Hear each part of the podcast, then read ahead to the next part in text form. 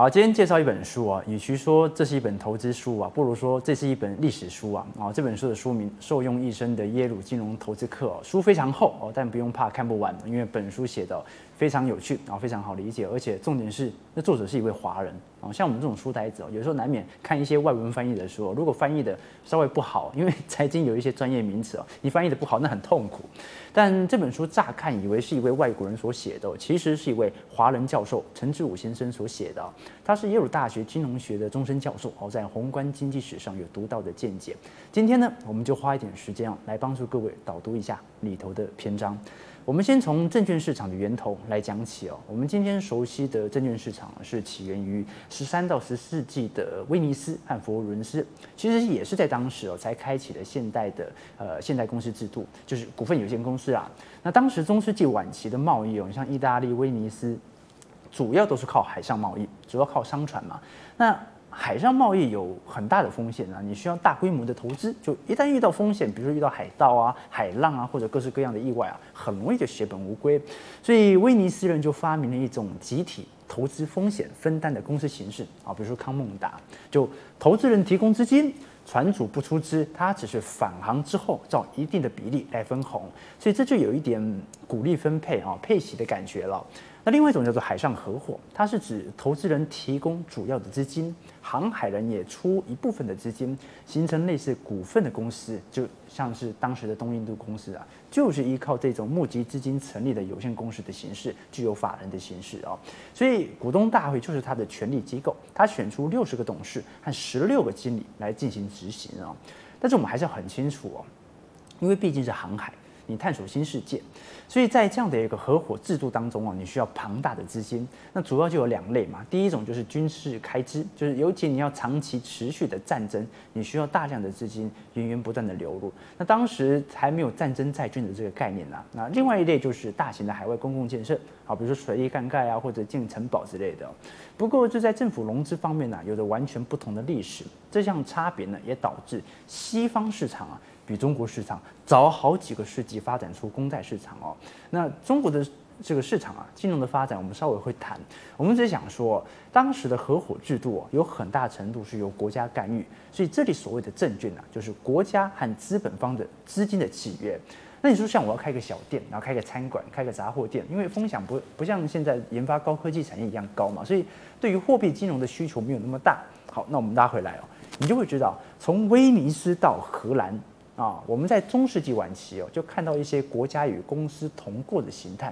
那因为结构也相似，功能也相似，它的优点就是长期的资本的累积，可以让我们进行全球的殖民，而且资金不容易烧得完。缺点就是派系斗争，内斗频繁。就大家发现哦，这种国家与公司同过的形态，通常都只能呈现很小的规模。就一旦规模扩大，它的结构就很容易失败，因为结构一大，就会有不同的声音，不同的声音如果相持越久，越容易缺乏海外决策的判断，越容易引起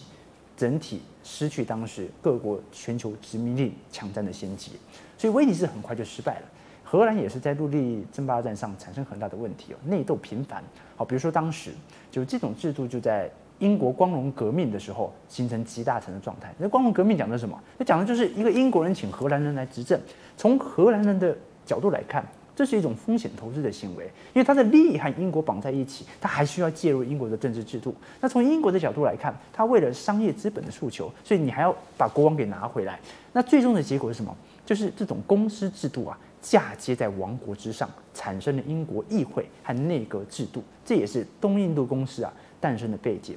所以你看，现在美国很大程度也继承了这样的一个制度，但也不完全像啊，因为美国没有古老的王权，所以美国在十三州独立的时候就承载了一个很巨大的问题，就没有集中的主权，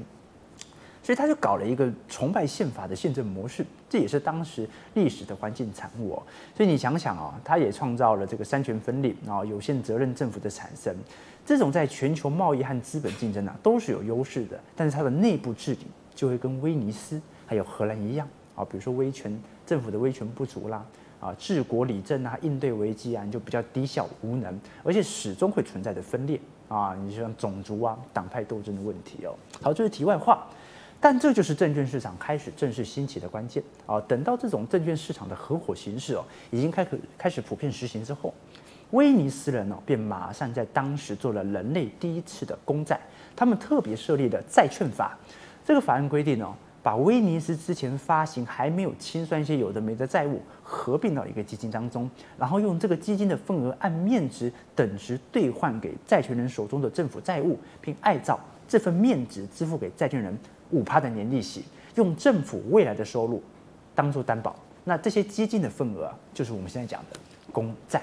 好，那债券市场形成之后，我就便开始衍生出一整套的金融市场，你包括个股、个个股的股票啊、期货合约这部分，西方当时已经有五百年的证券交易历史了，华人才开始引进这些证券类的金融哦，一直到十九世纪鸦片战争之后才开始引进。为什么引进呢？当时清朝中晚期哦，财政赤字也非常的严重，所以当他知道原来借钱课税哦。不只可以跟国内的贵族借，原来也可以跟国外的经济体来借款，他就变起了这个打造这种清朝公债的想法。那现在遇到一个问题，因为十九世纪的中国，他从来没有跟国外有过债券上借款的经验，他不需要跟国外借钱啦。而当时的欧洲债券市场已经非常成熟了，彼此已经相互信任了。在中国国内还没有成型的债券的市场情况底下，清朝要怎么样才能够借外债呢？外国银行如何保障自己的债权利益？你想说很简单，我拿个抵押品就好了。但清朝毕竟也是大国啊，你如果要用土地或者紫禁城这样的资产做抵押，那一定会引起国内反弹啊。而且如果这些抵押品啊因为违约而被没收，那全国人民啊你一定会出声的。所以那如果是拿未来的税收当做抵押呢？理论来讲是可以的吧？就像巴拿马运河过路费给卖给中国一样。但问题来了。问题就是，清廷从来没有一份记录财政入出的账簿。现在我们看到的清代的税入啊和税税出啊，都是历史学家重新评估估算的，没有官方部门的统计。这对这对当时的国外的投资机构来说，他也不能接受，因为我根本就不知道你有多少税收嘛。但是，但是来到最后，清朝还是发行了自己中国第一次的公债。他用什么方法呢？他以海关的税收作为抵押，所有的国际机构同意由一个英国人赫德来担任中国的海关这个关税总税司。这样一来啊，外国银行就放心了，因为海关的税收是国外的货物，外国人很清楚他们卖了多少货来到中国啊，账簿都很明了。而且对于国内老百姓来说，很多人压根就不知道，原来他们要缴税给国外。那么随着关税越来越高，物价也越来越高，也积下了民间不满的情绪。所以很多人说啊啊，因为战争打输了，所以才要把海关给别人啊，错了。其实由外国课取关税哦，是满清政府在筹措公债时啊所做的一个妥协。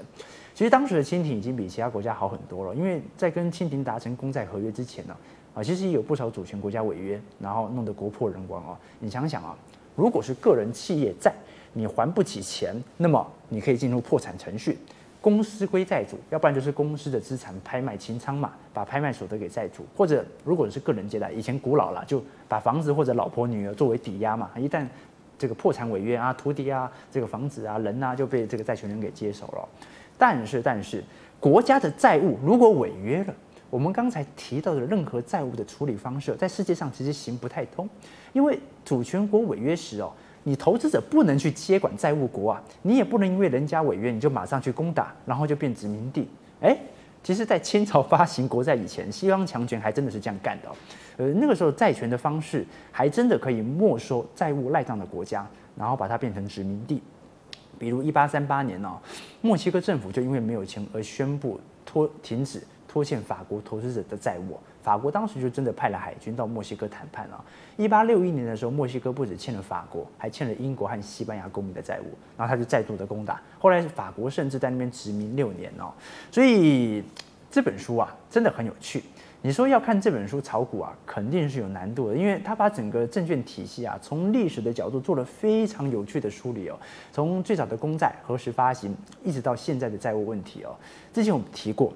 三十年前呢，呃，政府每增加一块到一点五块的债务，可以创造一块钱的 GDP。现在你想要创造一块钱的 GDP 啊，你至少得增加四块到五块的债务。为了维持经济成长啊，过去十年全球债务的 GDP 比重啊，已经飙到接近三成了，三百个 percent 了。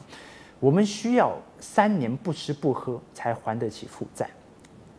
是什么原因让我们来到这样的一个处境啊？陈志武教授啊，从历史的源头说起，从犹太人的金钱信仰啊、宗教的改革和金融的关系，到近代政府啊财政赤字所造成的无底洞。我们在直播中讲过，近代政府为了解决日益加重的债务负担，通货膨胀是最好的方法啊。借钱的人喜欢通膨嘛，因为债务不变，但是货币越来越不值钱，而且未来还起来更轻松。反之哦，存钱的人很讨厌通膨，因为多年的储蓄的利息啊，抵不过物价的上涨幅度，你们能够买的东西越来越少。所以为了解决债务问题哦，政府部门需要不断的采行货币宽松政策啊，让货币的堆叠可以反映在通膨。但市场却不买单哦，这几年通缩程度越来越大了，民众不消费，企业也不投资，我们正在面临骑虎难下的局面哦，所以这不能让我们重新思考，到底我们谈的投资、谈金融、谈财富，到底是受到哪些社会的影响，形成我们现在对于财富的看法？呃，投资圈谈钱呐啊，通常是谈这个财富自由，但自由一共有三个层面。第一种叫原始自由，又叫做野蛮自由，讲的是原始的人性，就你不爽可以讲，你想要对领导人骂，你就可以骂。第二种自由叫做封建自由，指的是特权，像中世纪的欧洲，拥有对于自己土地使用的特权，可以世代传承，形成自己的利益集团。第三层哦，才是我们常常谈的财富自由，追求资本扩大，并且可以在市场交易的自由。现代社会呢，是由这三种自由共存的。但并不是所有的阶层使用的自由的权利都一样，下层阶层呢，喜欢使用野蛮自由，就放纵原始的人性啊。我有吸食毒品的自由啊，我有色情的自由、暴力的自由、娱乐文化。许多人以为这是自由，的确这也算，但其实你丧失的是更多自身的利益，让自己陷在下层阶级。上层阶级他追求的是封建自由和财富自由。用钱来操控政治、权力、政府和立法，建立庞大且垄断的利益集团，比如说烟草、制药啦、枪支啊，或者我们常在学校看到的校友政策啊，你可以利用捐款进入好的私校，来增加自己录取的概率。所以你更深入了解这本书啊，更深入阅读这本书啊，你就可以明白，我们所理解的财富自由啊，含义是由不同的社会文化组合合成。你以为的自由，真的是好的自由吗？我常跟观众朋友说，面对一个金融概念，不要被表面所疑惑，要去了解它实质的本质。如何了解？从历史，从基本观念，从这本书开始了解起吧。啊、本集播出时间应该是过年期间啦。好，祝各位新年快乐哦。我们今天节目到这边啊、我们也特别抽出几位读者啊。记得在底下留言说你想要抽书，并且转发我们君妈尼的贴文哦。欢迎各位可以订阅我们的频道，还有开启小铃铛，以后也会随时上传我的见解。或者你有想要更加了解其他的主题，也可以在 YouTube 频道搜寻游艇号的财经号角。欢迎你在影片底下留言，我们下期见，拜拜。